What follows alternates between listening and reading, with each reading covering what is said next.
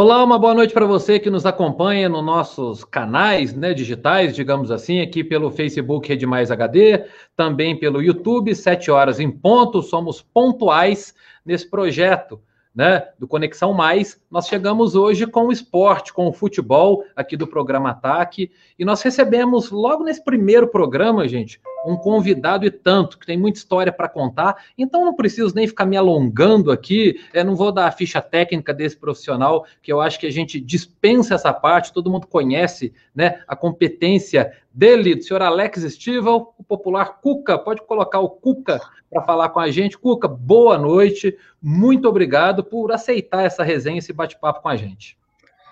Boa noite, Marco, boa noite, Filipão aí, pessoal, todos que acompanham vocês aí o programa. É um prazer falar com vocês aí, vamos bater um papo bem legal aí hoje à noite. Obrigado. Então, o Cuca já apresentou, vai entrar na nossa tela também o nosso jornalista convidado, o nosso parceiro, o Felipe Repolese. E aí, Filipão, tranquilo? Obrigado por estar junto aí nessa nossa live do ataque, tá bom? Opa, obrigado, Marco. Boa noite para você. Eu que agradeço. Boa noite para o Cuca também. É, prazer falar com você, viu, Cuca? Um dos treinadores que mais admirei nos últimos anos aí pelo futebol que as equipes apresentam aí, viu? Então, um prazer falar contigo. Beleza. Prazer é meu, Filipão.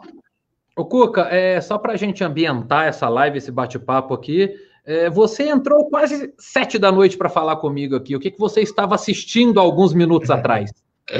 Eu quase que atraso, para falar a verdade, porque estava passando Atlético e Olímpia, né? E E cada vez que a gente vê o jogo, aquela final, você vê coisas novas, né? Eu gosto muito, assim, de quando eu estou olhando o jogo, eu ver a torcida, né? Os movimentos que eles fazem, o tipo de comemoração, né? E cada vez que eu assisto, eu vejo alguma coisa diferente, assim, alguma... Sempre tem uma emoção, né? E é muito bacana, né? A gente poder estar é, tá relembrando aí um, uma data tão bacana quanto aquele 24 de julho, né? no Mineirão em que nós fomos campeões da Libertadores. Tem aquele lance é, do Ferreira, o tanque, que depois, inclusive, jogou no Botafogo, que ele driblou o Vitor e acabou tropeçando. Você tem tanta fé, Cuca. O que, que você acha? Que, o que, que fez ele tropeçar ali naquele momento? Você sabe que aquela bola, o, o Vitor saiu, né, tentou cortar lá fora da área e, e, e o Ferreira ganhou. E, geralmente o atacante naquela bola ele espera ela ser apresentar direitinho e só conduz, só empurra lá para dentro. Seria de pé esquerdo, né? E ele uhum. quis ajeitar o corpo para o pé direito, para ter uma, uma confiança ainda maior. E nessa que ele quis ajeitar o corpo foi onde ele deu a escorregada, né? É, todo mundo fala que, que foi o pai de. Eu, foi meu pai também. Ele estava lá junto, está no céu. Então foi o pai de todos nós lá naquele momento que ajudou não a ele perder o gol, né? Mas a gente não tomar o gol. Ô, Cuca, é claro que esse é seu título mais expressivo, por tudo que representou para você e também para o Galo.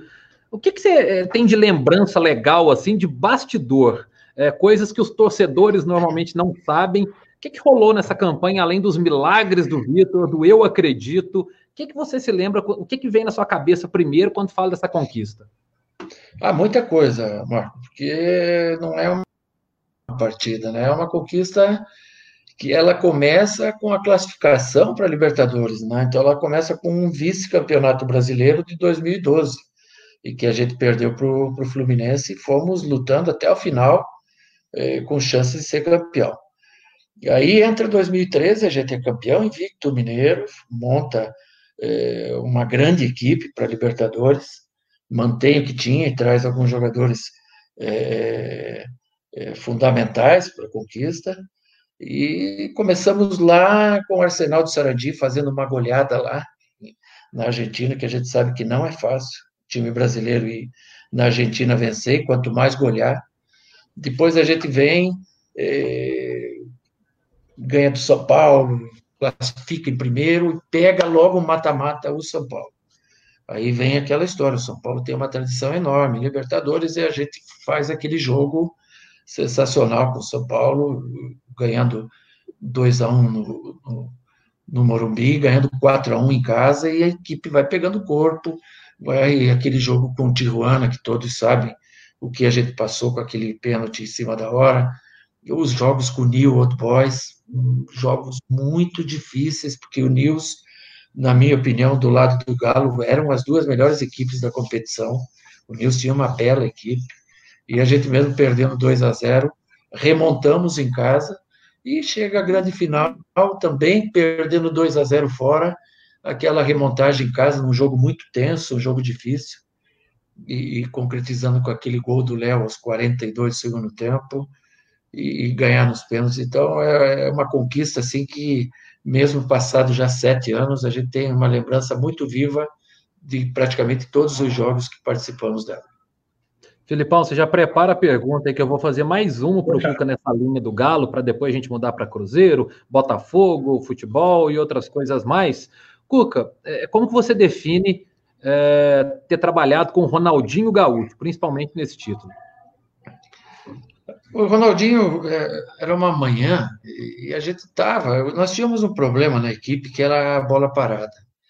Então, no, no, no, Independência, sempre que tinha uma falta, um escanteio, o time jogando bem, vinha uma cobrança que não era uma cobrança bem feita e tinha aquele frisson da torcida, aquela cobrança em cima do time. Sempre o time dava uma, uma sentida em relação à cobrança da torcida nessa bola parada.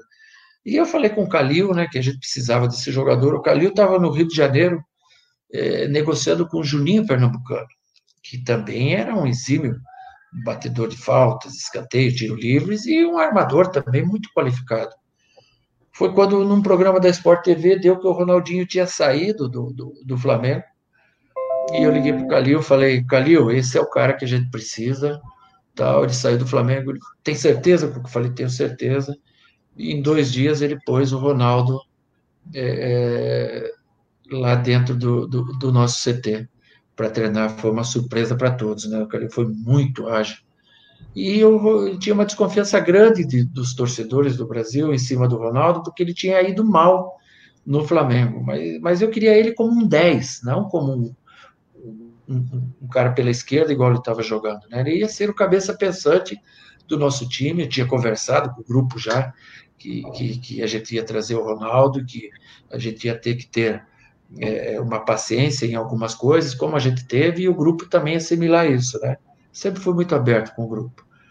E, sinceramente, foi um casamento perfeito, porque o Ronaldo se divertiu, teve prazer em jogar futebol, o Galo recebeu uma áurea maravilhosa, que era o que precisava, pô, tinha jogos assim, é, que a gente ia jogar em outros países, que o presidente da República vinha almoçar com a gente.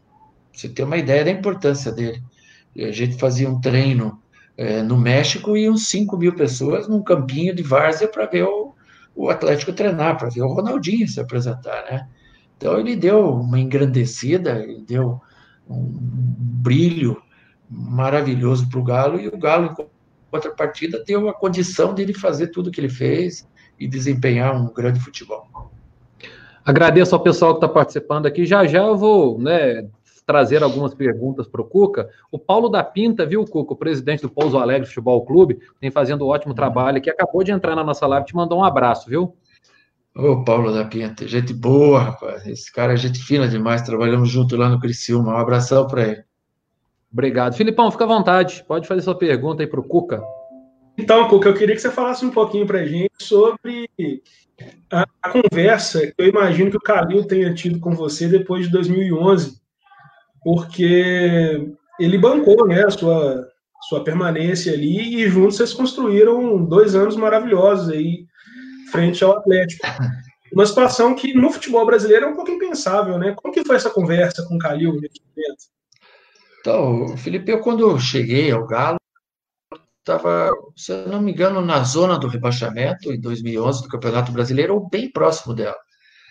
É, os primeiros jogos foram ruins e nós entramos na zona do rebaixamento. Nós fizemos muita força naquele campeonato para escapar do, do rebaixamento. E escapamos uma rodada antes e tivemos aquele fiasco, aquela, aquele vexame, que foi a goleada que nós tomamos do Cruzeiro, num mando de campo do Cruzeiro, lá em Sete Lagoas, e uma tarde que deu tudo certo para o Cruzeiro e nada certo para o Atlético.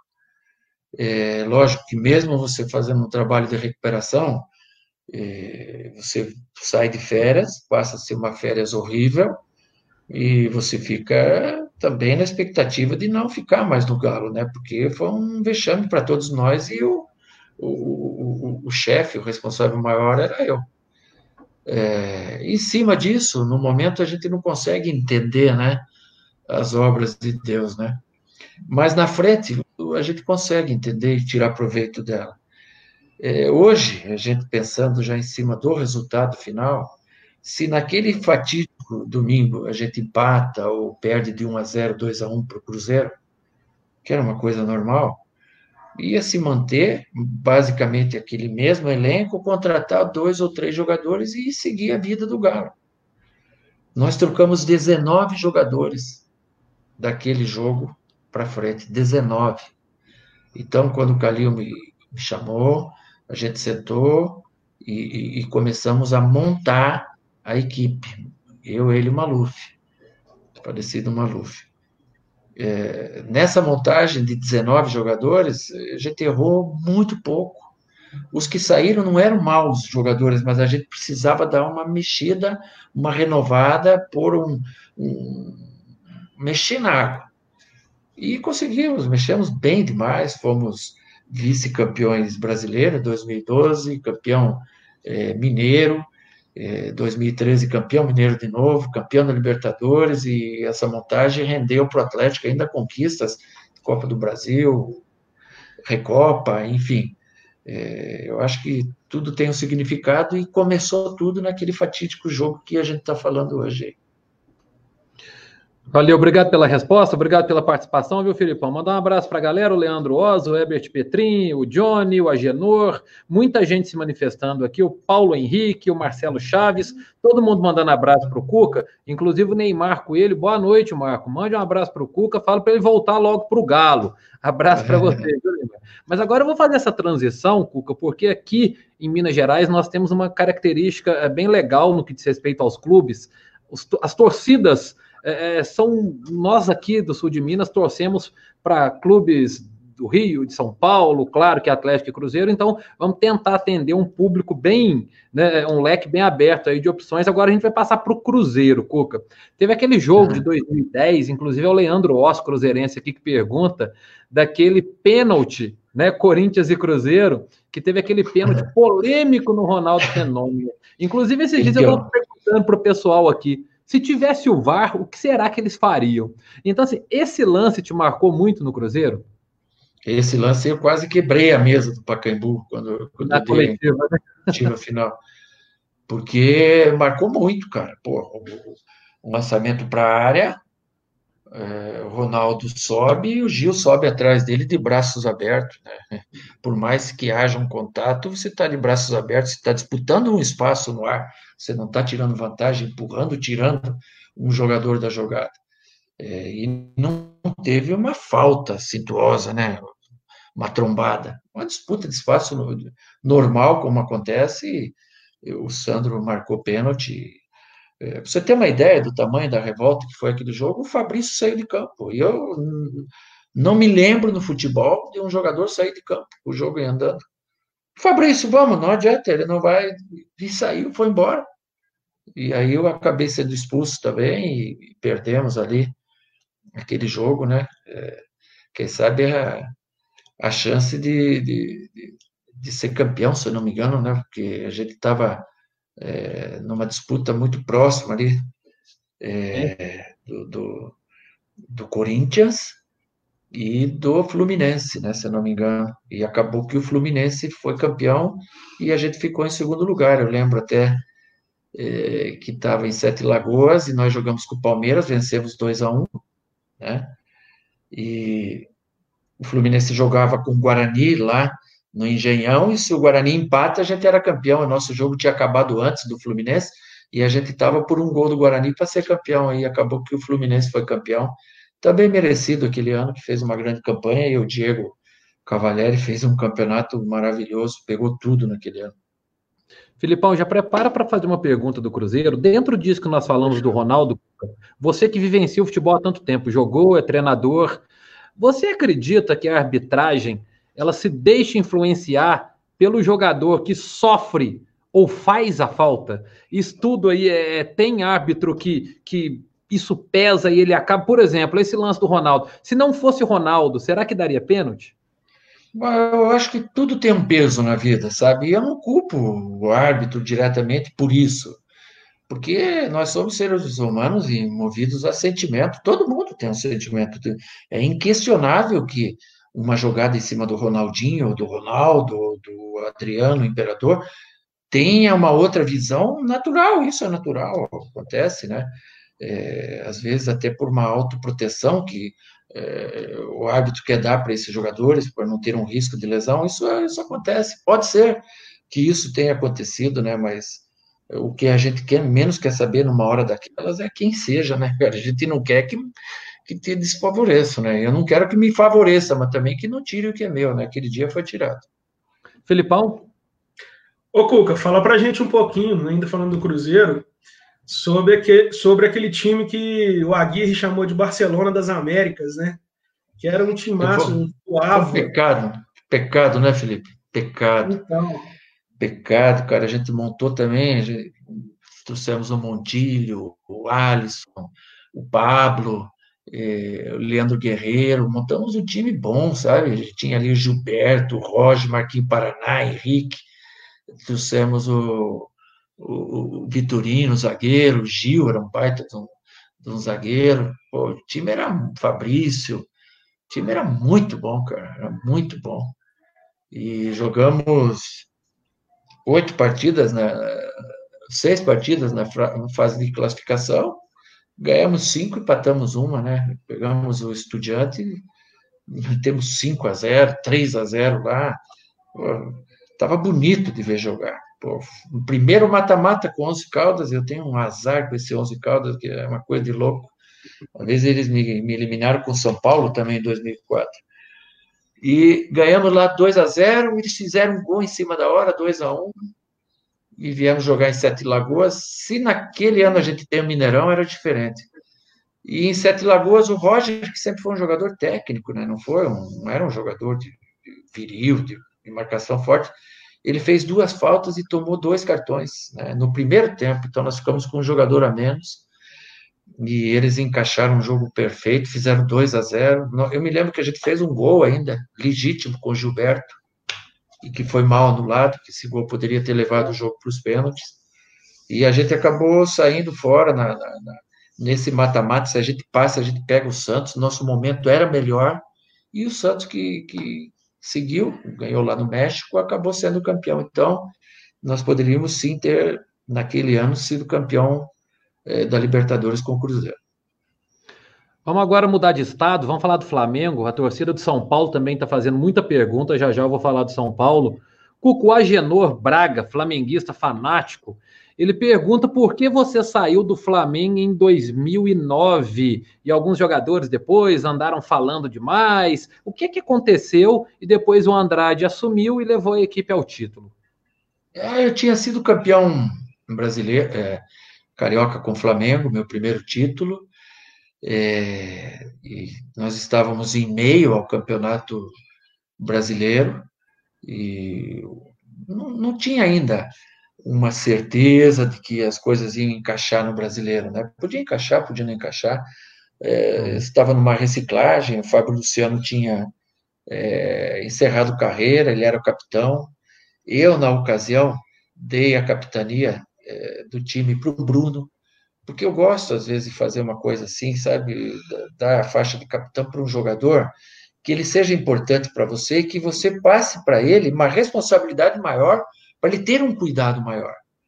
E aí foi mal interpretado, tinham outros jogadores que entendiam que estavam na frente para ser capitão, sabe? Não cabe aqui quem, até eles têm razão nisso, mas não era o que eu pensei na, na hora. Então não ficou um ambiente legal para mim, acabou que eu saí. E na minha saída é, permaneceu o meu auxiliar, que era o, o Andrade, o time teve uma arrancada fantástica e foi campeão brasileiro. Tem muita vaidade disso, nisso, Cuca, de jogadores, principalmente medalhões. É, a braçadeira de capitão, ela tem esse peso todo dentro do elenco ou é mais pelo prestígio? Como é que funciona? Ah, é um protocolo, é um código de ética que se tem sem ser assinado, né? Eu entendo, eu respeito isso, né? Mas eu pensava diferente na época, é, em fazer uma coisa diferente para um jogador que, que, que, que, eu já expliquei o motivo que foi, que foi o caso do Bruno, né? Ter posto ele como capitão. E teve uma consequência negativa isso. Depois, mais tarde, a gente vem a entender né, que poderia ter agido diferente, o jogador também poderia, mas enfim, é, são coisas que acontecem e são aprendizados, né? Isso faz 11 para 12 anos, né? E, e lá para cá muita coisa passou, né? Muitos aprendizados a gente teve e alguns jogadores também. O Cuca, o apresentador do nosso Cidade Alerta aqui, o, o Matheus, ele tá falando que gosta muito de você e como São Paulino ficou triste de não ter visto ele ganhar um título com o Tricolor, principalmente aquele grande time que ele montou em 2004. Como é que foi aquele processo quando você sai do Goiás depois de um campeonato excelente, monta uma base muito boa no São Paulo, que depois rendeu muitos títulos, depois na mão do Autuori, enfim, é, essa transição do Goiás para São Paulo até a saída do São Paulo? É, eu vim do Paraná para o Goiás, no mesmo Campeonato Brasileiro, fizemos uma arrancada magnífica, perdemos só para o Cruzeiro do Vanderlei Luxemburgo no segundo turno, que em 2013 o Cruzeiro voou, e fui para São Paulo junto com o Dr. Juvenal Juvencio e Dr. Marcelo Portugal Gouveia, os dois já falecidos, né? É, montamos na casa do Dr. Juvenal um time, sim, fantástico, levamos o Cicinho do Atlético Mineiro, levamos o Rodrigo, zagueiro da Ponte, levamos o Fabão, é, o Grafite, o Danilo, mais tarde, já fazendo um pré-contrato, trouxemos o Josué, o Mineiro. Então, montamos um time muito bom, com os jogadores que lá já estavam, Rogério, Luiz Fabiano, Gustavo Neri, um time que também era para ser campeão da Libertadores, né? E o Once Caldas, na semifinal, acabou que, de uma forma, estragou o nosso sonho, né? E acabou que o Onze Caldas também venceu Boca na final e foi campeão. Mas então, é, é, menos mal, porque pelo menos se perdeu para o campeão, né? Se é que é um consolo. Mas eu entendo que aquele era um time para ser campeão da Libertadores. Também não fosse a fatalidade ter tomado um gol aos 45 e 20 da segunda etapa e um gol que mais tarde você vai ver que o jogador estava impedido. Felipão? Ô, ô, Marco, eu queria saber o seguinte, ô Cuca, é, os seus times, né, os, o São Paulo, o Cruzeiro, o Atlético, são, o próprio Goiás, né, são times muito ofensivos, com futebol muito vistoso, né, procurando sempre o, Felipão. O, o, gol.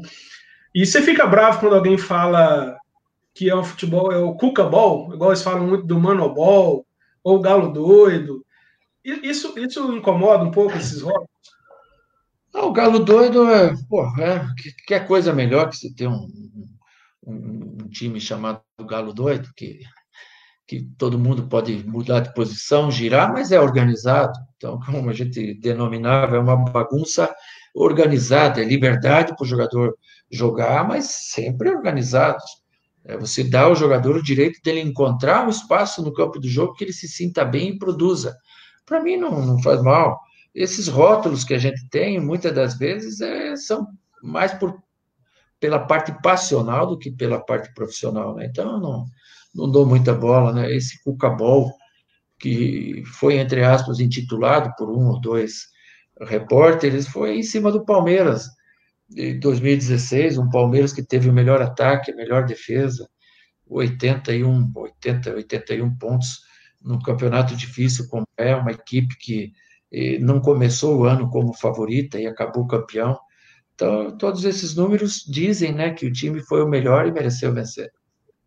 Por falar em números de desempenho, Cuca, eh, seu desempenho, né, principalmente no Botafogo, você fez aquele time girar como o carrossel alvinegro, tinha Dodô, tinha Lúcio Flávio, né? Vários outros jogadores, eu, todo mundo sabe aqui na região, a gente, por mais que seja jornalista, eu sou botafoguense, todo mundo sabe disso, mas sou imparcial.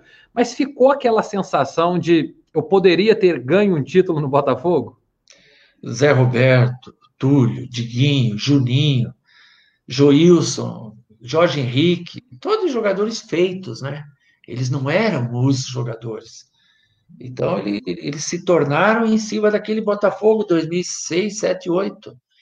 E um time melhor que o outro e com dinheiro curto, cara. Então foi o trabalho mais prazeroso que eu tive, foi esse Botafogo. E foi uma lástima muito grande não ter tido conquistas, né? Porque nós perdemos os pênaltis para o Flamengo, perdemos os pênaltis para o Corinthians. Teve um dia da Copa do Brasil, uma noite, em que a bandeira foi muito mal, anulando dois gols legítimos. Então nós iríamos à final para o Fluminense. Nosso time na ocasião era melhor tinha tudo para ser campeão e infelizmente não foi campeão. Mas ficou marcado como uma equipe que jogou um belo futebol, sabe? E infelizmente não teve a conquista. Cuca, falando em Botafogo, recentemente, né, a torcida do Botafogo, é claro que sonha com seu retorno. Aliás, os torcedores de todos os times aqui nos comentários pedem para você voltar. Eu acho que é claro que isso é muito bom para você. Aí vem jornalista dizendo que o Cuca diz não mais uma vez o Botafogo. Mas como jornalista, eu entendo que o momento que o Botafogo enfrenta, de repente, seja um impeditivo para que você volte, você quer trabalhos onde você possa, de fato, ser campeão, que você possa evoluir com o clube, de repente, essa bagunça no Botafogo que pode se transformar em SA, seja por isso que você ainda não voltou e ainda pode voltar um dia? Mas eu, se eu voltar para o Botafogo hoje ou ontem, eu já teria saído e já teria sido xingado e já, já não seria mais um cara bem visto no Botafogo, porque o problema do Botafogo não é treinador. Tá lá um grande treinador, que é o Paulo Otuori, um amigo meu, um baita um cara, melhor que eu. Então não adianta. Ah, o Cuca não quer vir para o Botafogo. Eu vou para o Botafogo. O dia que o Botafogo tiver um projeto para a gente ganhar, não que ah, tem que ganhar, mas um projeto para lutar para ganhar. Aí eu vou para o Botafogo, como que para qualquer outra equipe, né? Quando os caras falam o Cuca é caro, é mentira. É uma desculpa que se dá pra, porque não te levou. Eu não sou caro, eu quero ganhar. Eu, eu não quero ganhar dinheiro, eu quero ganhar ter conquista, ter um projeto. Se eu sentir que no time que eu estou eu não vou ter a conquista, eu saio. Como eu saí do Palmeiras em 2017 em segundo lugar, como saí do São Paulo em outubro, estando em quinto lugar, porque eu senti que não ia ter a chegada de, de, campeão. Podia ser que com outro treinador, tanto o Palmeiras quanto o São Paulo, eles dessem uma arrancada. Né? O dia que tiver um projeto assim, que seja qualquer time, o Botafogo é um deles. Vamos voltar aqui com as perguntas do pessoal. A Letícia Reis, jornalista, também está perguntando para a gente aqui. Agora vamos fazer perguntas mais amplas para o Cuca expor eh, da melhor maneira com a experiência dele. Cuca, é mais emocionante jogar um clássico como jogador ou atuar como treinador? Qual a diferença? É, sofre mais fora das quatro linhas? Ah, cara, eu preferia jogar. Era melhor. Você está lá dentro, você depende só de você, entendeu? E eu me me garanto aqui, deixa comigo. Pá. Treinador, você terceiriza. Você tem que ter o melhor time, você tem que ter o melhor representante teu. Então depende de você, entre aspas, porque depende do, do, do jogador que você escalar. E você está medindo força com outros grandes jogadores, né? É, ser treinador é uma delícia, mas agora, depois dos 40 anos, porque antes eu gostava era de jogar, cara. Até hoje bato minha pelada, aí tem campeonato aqui em Curitiba, aqui dos cinquentinha. o bicho pega, sabe? Eu adoro estar competindo, sabe? Ô, Filipão, fica à vontade aí para alguma curiosidade aí com o Cuca. É, ô, ô, Cuca, eu queria que você falasse um pouquinho para gente sobre a superstição. É. é. isso é uma característica famosa aí, né, da sua, e, e a sua superstição já virou peça de exposição. Você tem camisa que é, está exposta na, na, sala de troféus do Galo e na sala de troféus do Palmeiras você tem a calça, né?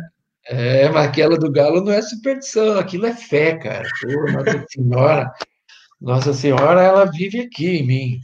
Eu falo sempre Nossa Senhora, onde eu vou, tem muita gente que não acredita, e eu acredito o dobro, sabe? Eu acredito em Nossa Senhora, Mãe de Jesus, e, e, e vesti a camisa dela na Libertadores, fui até a final com aquela camisa, e o Galo, quando acabou, Puca, deixa a camisa aqui que vai ficar junto. Maravilha, pô, o maior presente que eu, que eu podia eh, dar para Nossa Senhora é um. É, tá a imagem dela lá junto de uma conquista como a gente teve, né? É, no Palmeiras, teve a calça vinho. Então, o que, o que, que era a calça vinho?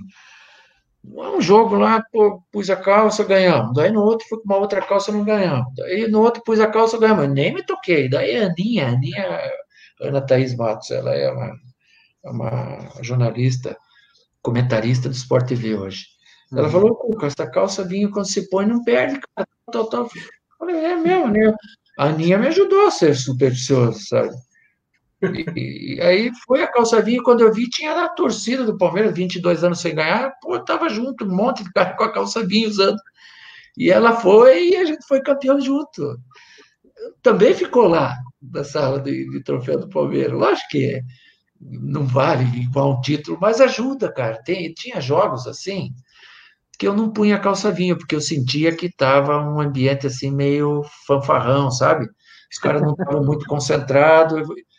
Aí os caras, cadê a calça vinho? Eu falei, eu não vou pôr, cara, tá todo mundo aéreo hoje, não vou pôr a... Não, não, pode pôr a calça. Aí quando eles iam aquecer, eu voltava, eu punha a calça. É, então dava uma firmeza para eles também, entendeu?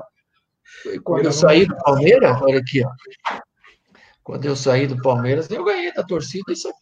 Ó. É. No Cuca nós acreditamos, mas é a calça vinho, não é em mim. Bacana, cara. Essas coisas são legais. E você já, é, você, já pensou, você já pensou em usar a calça e a camisa juntas?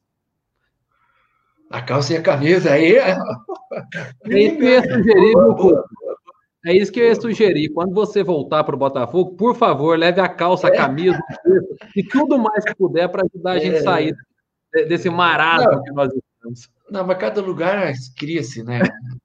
Um fato novo, né? Vamos ver, quando a gente for para lá, vamos criar um fato novo. Ô, ô Cuca, agora é, você, claro, todo treinador vive isso, e o jornalista às vezes fica tentando debater se isso acontece ou não. Conversa de boteco, da boleirada. Jogadores, o elenco de fato derruba técnico, Cuca? Lógico que derruba. Que derruba técnico é jogador. Cara. Se o cara for jogar mal, perder jogo, você cai. Por causa do jogador que não está bem. O jogador, time bom, mantém. Treinador, isso é barra. Agora, derrubar assim, é, por, por, por sacanagem, isso é muito raro. Eu acho que é difícil. Eu já participei, participei de tantos grupos, né? É, a não sei que o treinador seja um cara que ninguém gosta, seja um cara é, não seja um cara do bem, daí tudo pode acontecer, mas assim, de derrubar, não, de, de fazer sacanagem, eu não, não acredito muito, não. Uma outra curiosidade, no Brasil todo mundo entende futebol, né? Eu acho que esse é um problema para o técnico. Todo mundo poderia ser técnico é. da seleção, todo mundo entende esquema é. tático. Pô, me fala uma coisa: família, vizinho, amigos. Pessoal da Pitaco, ô Cuca, não faz isso, mas você tem que escalar fulano, está jogando errado. Isso no dia a dia acontece com vocês? Cara, acontece direto. Cara. Você não, se você for na, no posto de gasolina, o cara te conhece, pô, meu, nossa senhora, o sinaleiro, quando para no sinaleiro que tá calor com o vidro aberto, aquela coluna assim, se o cara olhar para cá, eu vou me defendendo assim na coluna, o cara não me vê. Porque se ele vê que sou eu, ele já fala, pô, perdeu a coluna é a cobrança, padaria, nossa senhora, tudo que é lugar, cara. É, o torcedor, ele, ele, ele, é, ele é teu cobrador, cara. Não importa se é no jogo, não é no dia a dia, onde for, você tem que estar preparado. A conexão deu uma travada e tudo certo? Tá me ouvindo, Cuca? Tô te ouvindo, tô te ouvindo bem. Tô ouvindo. Uh, vamos dar sequência, vamos ver se a conexão vai, vai firmar lá com Oi. o Cuca. Travou um pouco aqui, frisou um pouco a imagem. Uh, de qualquer forma, Filipão, o pessoal tá, tá bem satisfeito com o bate-papo. Muitos comentários, aliás. Tá aí, tá, tá tudo bem agora, Cuca? Tá me ouvindo bem? Eu tô te ouvindo. Tô ouvindo. Você não tá me ouvindo? É a conexão. Agora tô, tô agora, agora normalizou. Beleza, obrigado. Então, Filipão, pode fazer mais uma pergunta nesse campo das curiosidades, alguma coisa assim para o Cuca, por gentileza. Eu queria, eu queria que você falasse para a gente, Cuca, um pouquinho sobre é, o elenco do Atlético naquele, naquele time campeão da Libertadores, como que era dominar aquele elenco, rapaz, porque era muita fera junto ali e o pessoal era farreiro, né? É, não, é um elenco experiente, né? Um elenco maduro, era um elenco que tinha jogadores já consagrados, né? Então, você tem que ter um jogo de cintura bom, é, você também não pode ser a estrela do, do, do, do time, você tem que deixar que cada um tenha seu brilho, né? Você tem que estar ali como um, um algodão pulindo e deixando cada estrela ter o seu brilho. Esse é o trabalho do treinador. Quanto menos a gente aparecer, melhor. Mas você tem que ser também um gestor, um comandante, um cara que imponha a disciplina, né? E ali a gente tinha um ambiente muito bom, a gente criou uma família ali no Galo, sabe? Lógico que tínhamos problemas, mas sempre resolvemos os nossos problemas internamente, né? E até por isso que a gente ganhou. Se tivesse exposto os problemas que a gente teve e de repente sacrificado alguém, não teria ganho. E o, o, Maluf, o Maluf teve um papel fundamental nisso, né, Cuca? Como que ele, ele resolvia com você essas questões aí de elenco? O Maluf era um comante meu, sabe? Eu falei, pô, o Maluf, assim, ele, ele tinha dias assim que eu tava nervoso, né, cara? Um monte de problema, responsabilidade enorme, pô, tinha que reverter cada situação uma pior que a outra. Tinha alguns probleminhas internos que a gente tinha que resolver, e eu dava uma pegada no Maluf, ele não falava nada, me punha no carro dele, ele tinha uma BM, me levava para casa dele, fazia lá uma carninha, nós tomávamos vinho, não falava uma palavra em futebol, cara. Falava em música, falava no vinho, me contava, me ensinava as coisas do vinho, me ensinou coisas de vinho. E acabava de tomar uma garrafinha de vinho e era, ia, me levava de volta para o CT, que eu morava no CT. Sem falar uma palavra, ele tinha me dado o meu remédio, o meu calmante, tinha me, me deixado em paz. Pô, cara experiente, cara tudo bem, cara maravilhoso. Mas muita falta, muita falta dele. Ô Cuca, agora nós já falamos aí de vários clubes, né? Claro que você passou por vários outros, mas não dá para a gente ficar falando de todos aqui, porque o nosso tempo está quase acabando. É, seleção brasileira, Cuca, é claro que quando a gente começa na profissão, a gente tem objetivos, né? É, com todo respeito ao Tite que está lá, outros que podem vir. É um objetivo para você? Muitas vezes você foi cogitado por ter um futebol mais ofensivo. Você ainda pensa em seleção brasileira como treinador? Eu, eu sou muito realista, Marco, porque é, são fases que a gente vive, né? Eu hoje tenho que fazer um outro grande trabalho, né? E eu estou preparado para fazer. Hoje eu estou 100%, 110%.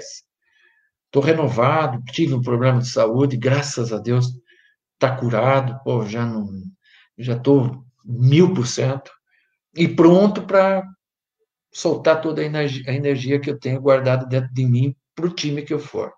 Então, eu indo bem num time, se Deus quiser sendo campeão num time, é o natural, eu volto a ser um cara lembrado pela mídia um dia, quem sabe, para treinar a seleção. Agora, hoje não, hoje não, hoje tem outros treinadores que estão à minha frente, porque o mercado é assim, né? O momento eh, de outros hoje estão a, está à frente de mim.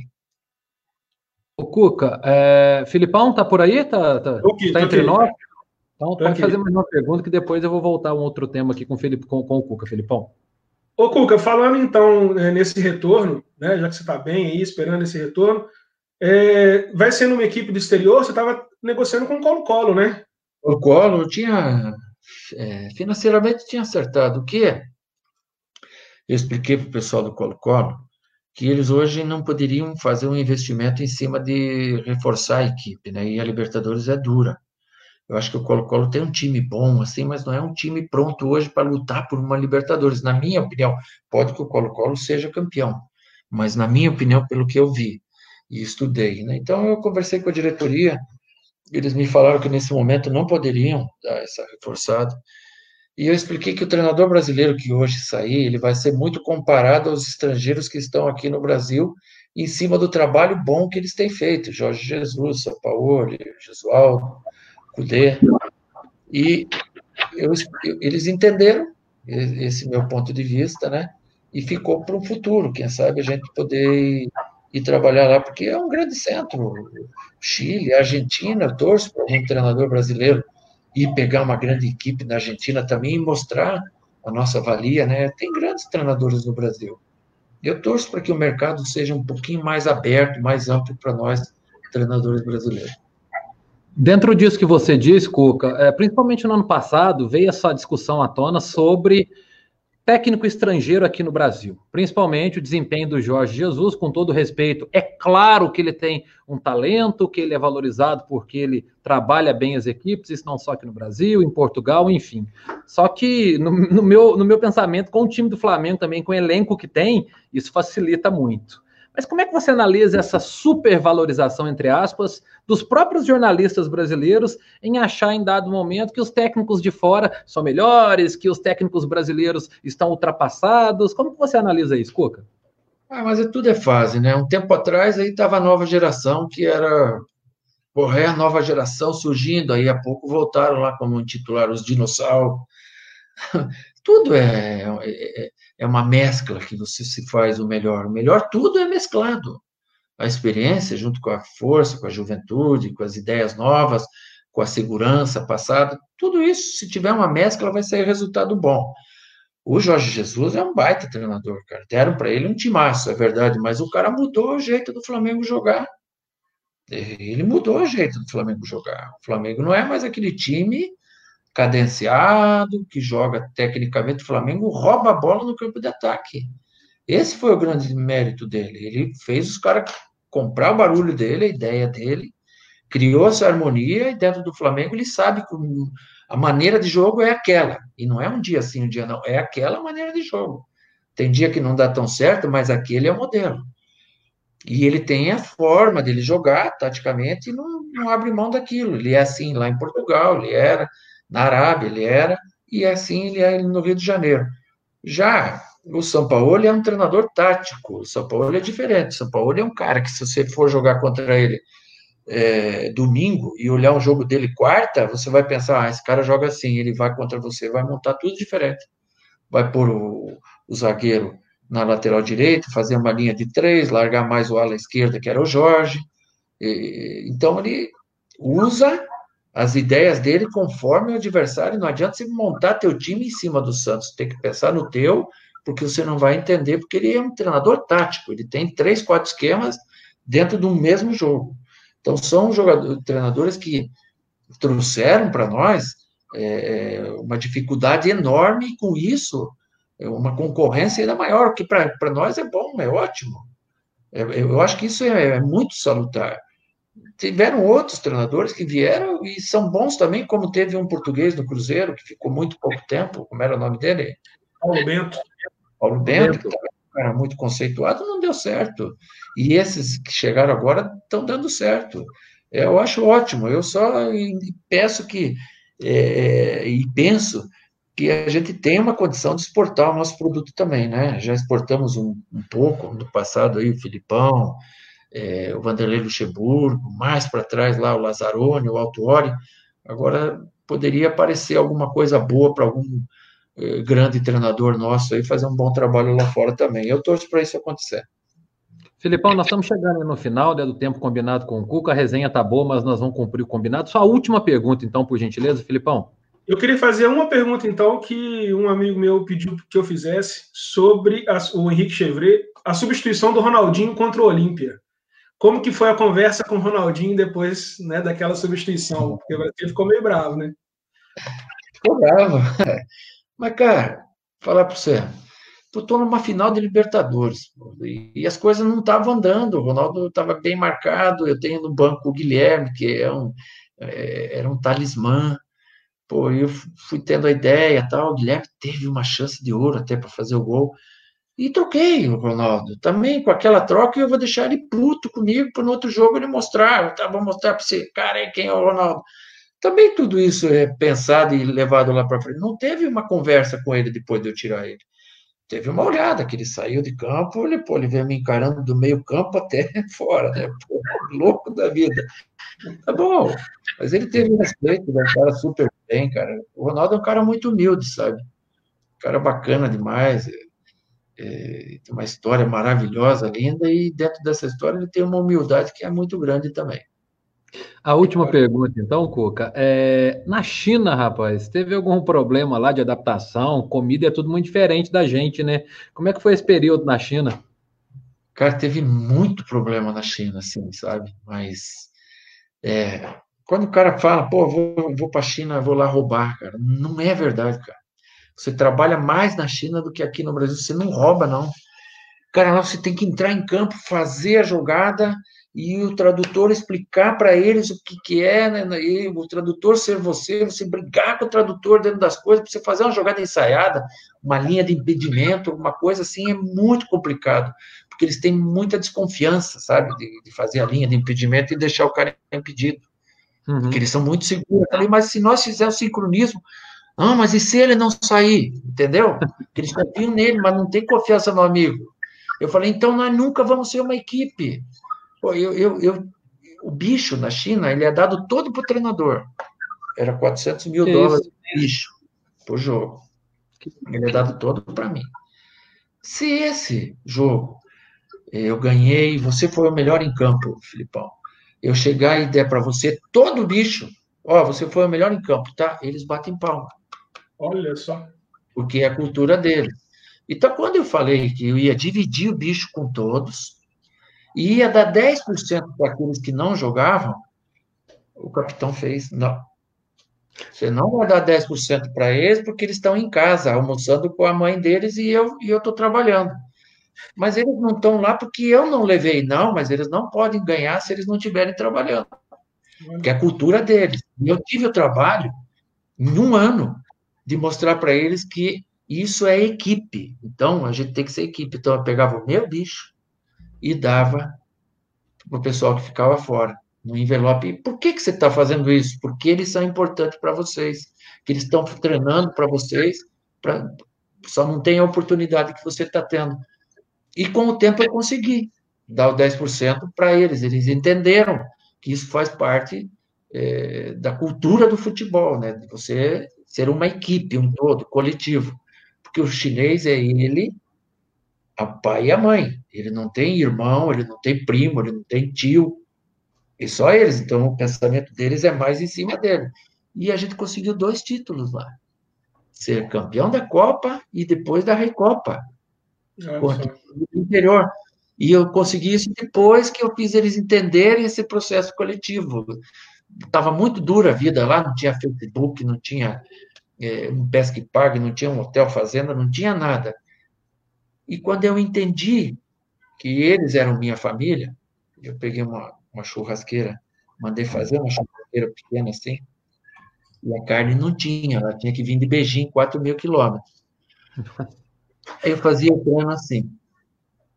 A carne vinha, um time contra o outro, pode dar três toques na bola, quando tiver dentro da área é livre, e tem que passar o meio campo um time para fazer o gol, e o outro. Então eu fazia eles jogarem junto. E em competitividade, porque quem perdesse ia pagar a carne que eu fazia para eles depois do treino e era duas, três vezes por semana, que era o coletivo esse, passando meio, em três toques e valendo a carne. A carne era cara demais. vamos, ele falava para o intérprete, vamos mais um jogo daquele. Lógico que tinha cerveja junto, a minha era geladinha, e eles tomam uma cerveja quente lá. Então, quando a gente harmonizou, que ficamos amigos, eles começaram a fazer a linha do impedimento, começaram a fazer gol de bola parada, de jogadinha ensaiada, ganhamos dois títulos com os meninos lá e eu tenho saudade até hoje. Acho que eles devem ter também. Então a gente conseguiu com eles, como que foi? Não foi com briga, com, com, com, dificuldade, foi com gestão de grupo, né? Foi entendendo que eles eram minha família e eles gostaram de mim. Então foi o maior título que eu tive, eh, depois, lógico, das conquistas que tive no Galo, no Palmeiras, foi ser campeão lá com esse pessoal lá. Eh, depois que 2015 eu saí, eles não ganharam mais nada, infelizmente, mas vão sempre ficar marcado para mim com esse trabalho lá. O Ramon Chagas, que sempre está com a gente aí, conseguiu mudar a cultura na China. Você foi mágico, hein, Cuca? É claro que o Cuca teve a ajudinha do churrasco, né? Como ele já disse aí. É. Mas, então, primeiro, vou me despedir de você, Filipão. Muito obrigado pela parceria, tá obrigado. bom? É, você sempre é muito bem-vindo aqui na nossa resenha. Valeu, viu, Felipe? Valeu, obrigado, Marco, pela oportunidade mais uma vez. Né? E obrigado, Cuca, né, por esse bate-papo aí também. Foi um prazer, viu, Cuca, esse, essa resenha aqui. E agradeço, estou sempre à disposição. Beleza, pode deixar o Filipão aqui, viu, Renato, até a gente encerrar. Agradecer a todo mundo que nos acompanhou também pelo YouTube, pelo Facebook. Agora vai ficar disponível também o áudio para podcast, além das nossas redes sociais, Rede Mais HD. Então, essa resenha top. Cuca, agora eu só tenho a te agradecer mais uma vez, já o fiz pelo celular. Agradecer a Maiara também, sua assessora, pela disponibilidade. É, infelizmente, né, quando nós estamos no interior, o acesso no interior do, do, do do país, o acesso a pessoas como você é mais restrito e você atendeu prontamente. Então, muito obrigado, que você tenha muita, muita sorte aí pela frente. Nada, Marco, Filipão aí, teu público todo aí, cara, vocês são especiais, não é porque é do interior, não, você moram aqui igual. Valeu, um abraço para todo mundo aí, fica com Deus. Obrigado, gente. Boa noite. Valeu, obrigado.